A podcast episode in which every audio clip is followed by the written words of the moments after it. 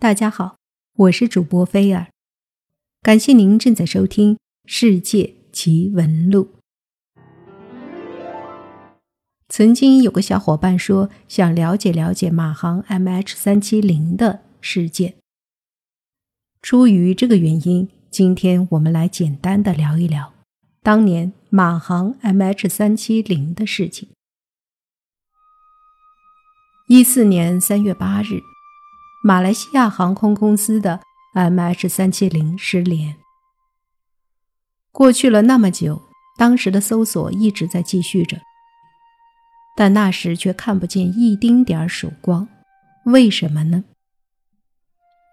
当时原本毫无头绪的搜救工作，因为国际海事卫星的七次握手信号而起了转机。卫星接收到的这七次飞机握手信号存在频差。经多普勒分析，发现南线比北线的吻合度要高很多。专家们对 MH 三七零飞行南线的判定都有很大的信心。之所以很多人赞同南线判定，不仅是因为多普勒分析，还有一个地面雷达的原因。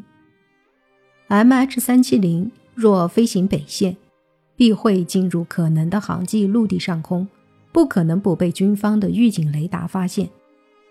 即使东亚小国军被废弛，雷达失效，中国遍布国境线的预警雷达可向境外侦察三百千米，不可能看不到偌大的民航客机。以前虽然发生过漏报事件，那都是雷达已经看到，但操作人员没上报而已。这是因为鸟群或天气现象导致的虚警事件太多，操作人员麻痹大意导致的漏警。专家们确定了南线之后，根据数据推算出了优先搜索区域，即从布罗肯海岭向东北延伸六百五十千米，涵盖约六万平方千米，宽度约九十三千米。当时电视和网络上出现了各种科普，最常见的就是根据七次握手的频差数据，推算出以卫星为中心的七个圆形轨迹。这种解读并不准确，原因在于多普勒频差只能反映相对于卫星的或接近或远离的径向速度变化值，这是个相对值而不是绝对数据。并不能给出飞机的实际速度值，更不能直接确定飞机的位置和高度。那握手信号延时的长短能否推算出距离呢？道理是成立的，但一毫秒的误差会导致多大的距离偏差呢？那么专家是如何推算出最有可能的航迹的呢？答案一定令您吃惊。那是专家们猜测出来的。专家们对飞机的飞行速度、高度等推算航迹所必须的参数进行了大量的假设，从中选出了他们认为最有可能的假设参数集，然后配合多普勒频差数据分析，推算出了所谓的最有可能的航迹和优先搜索区域。来看看三个基于假设的航迹分析吧。第一个，航迹分析 A 假设条件：以客机的可能速度靠近最后雷达点的1941弧线为起点，不变飞行高度、自动驾驶模式被考量在内，包括不变真正航迹、不变真正航向、不变磁道、不变磁航向及大圆弧模拟过程的速度和航向可能会随着时间而漂移。但仍会趋向于恢复到一个固定、不可知的标称值。多普勒频度偏置均匀，随机误差高斯标准偏差五赫兹。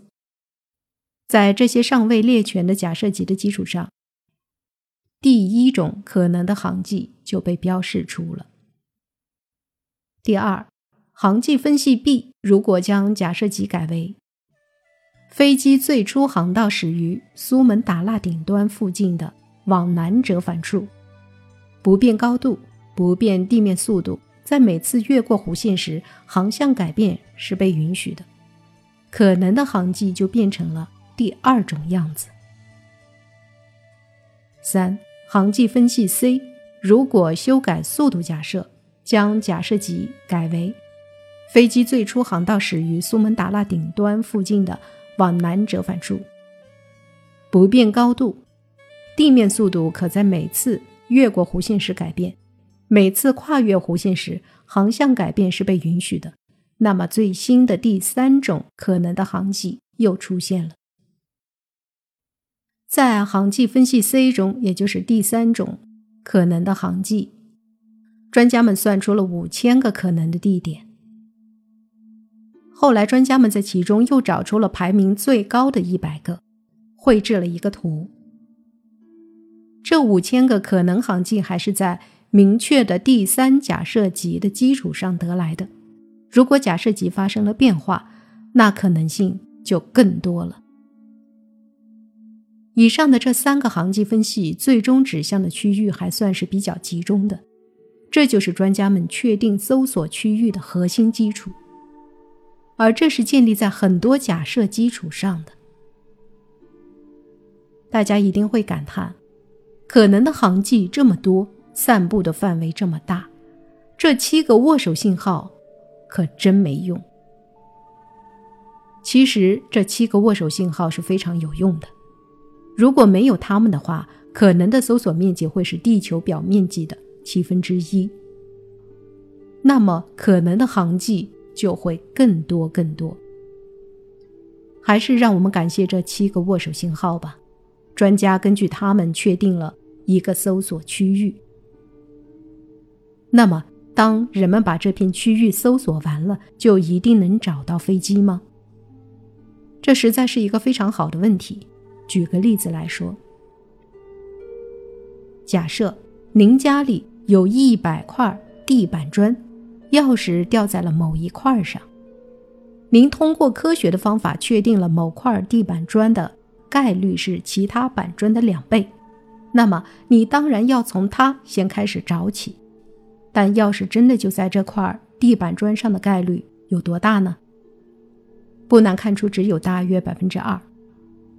如果您真的在这块砖上找到了钥匙，那只是撞了大运。M H 三七零的优先搜索区域也是相同的道理。按照推理，我们判断出优先搜索区域那块红色地板砖，应该比周边区域的可能性要大。但由于可能地域的广阔，飞机落在这个区域的可能性。远远没有你想象中的大，不会是百分之九十五，更可能是百分之四十或者更低。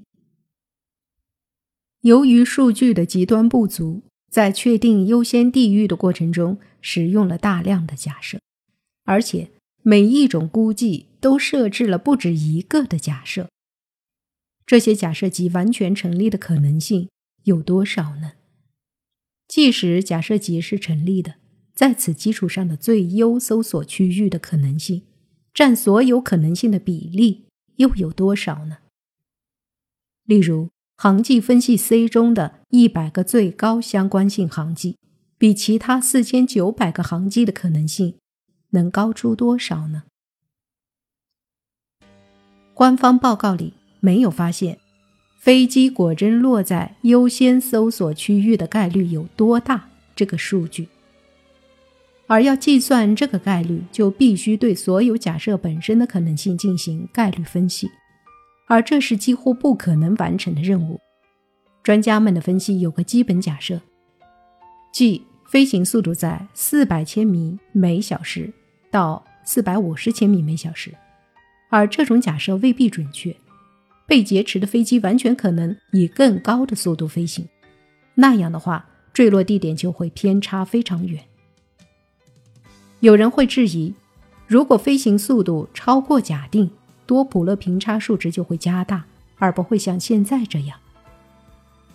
前面已经分析过，多普勒平差只能反映相对于卫星的径向速度变化，更高的速度加上不同的方向和高度，当然可以生成与实际采集到的完全相同的平差值，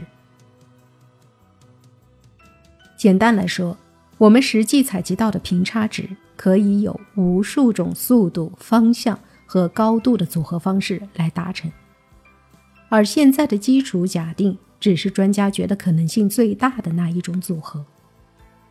专家们拿一个最常规的飞行数据组合来推测一个可能的劫机犯的疯狂行为，这其实是非常靠不住的。那么大家可能会问：既然你觉得问题出在假设上，那就给出一个更可靠的假设吧。遗憾的是，调查专家给出的假设已经是最优的了。这是仅仅凭借七次握手的平差数据所能得到的最佳推测。我们必须清楚的是，这套假设虽然是最佳的，但据此推算出的优先搜索区却未必靠谱。这就好比你买了一张彩票，他买了十张，要我猜谁更可能中大奖？那么你可能猜那个买了十张的更可能中奖。因为，他中奖的概率比买了一张彩票的要高十倍。这当然是一种科学的判断，但谁都知道他几乎肯定中不了大奖。全世界每年都会坠落几架飞机，只是 MH 三七零太受世人关注了。即使科学家明知这样的寻找方式很难凑效。但政府也绝不敢不找，这恐怕就是残酷的真相。还有一些外星探索爱好者称，MH 三七零与地外文明之间可能存在着某种关联。那我们就希望 MH 三七零真的去了外星吧。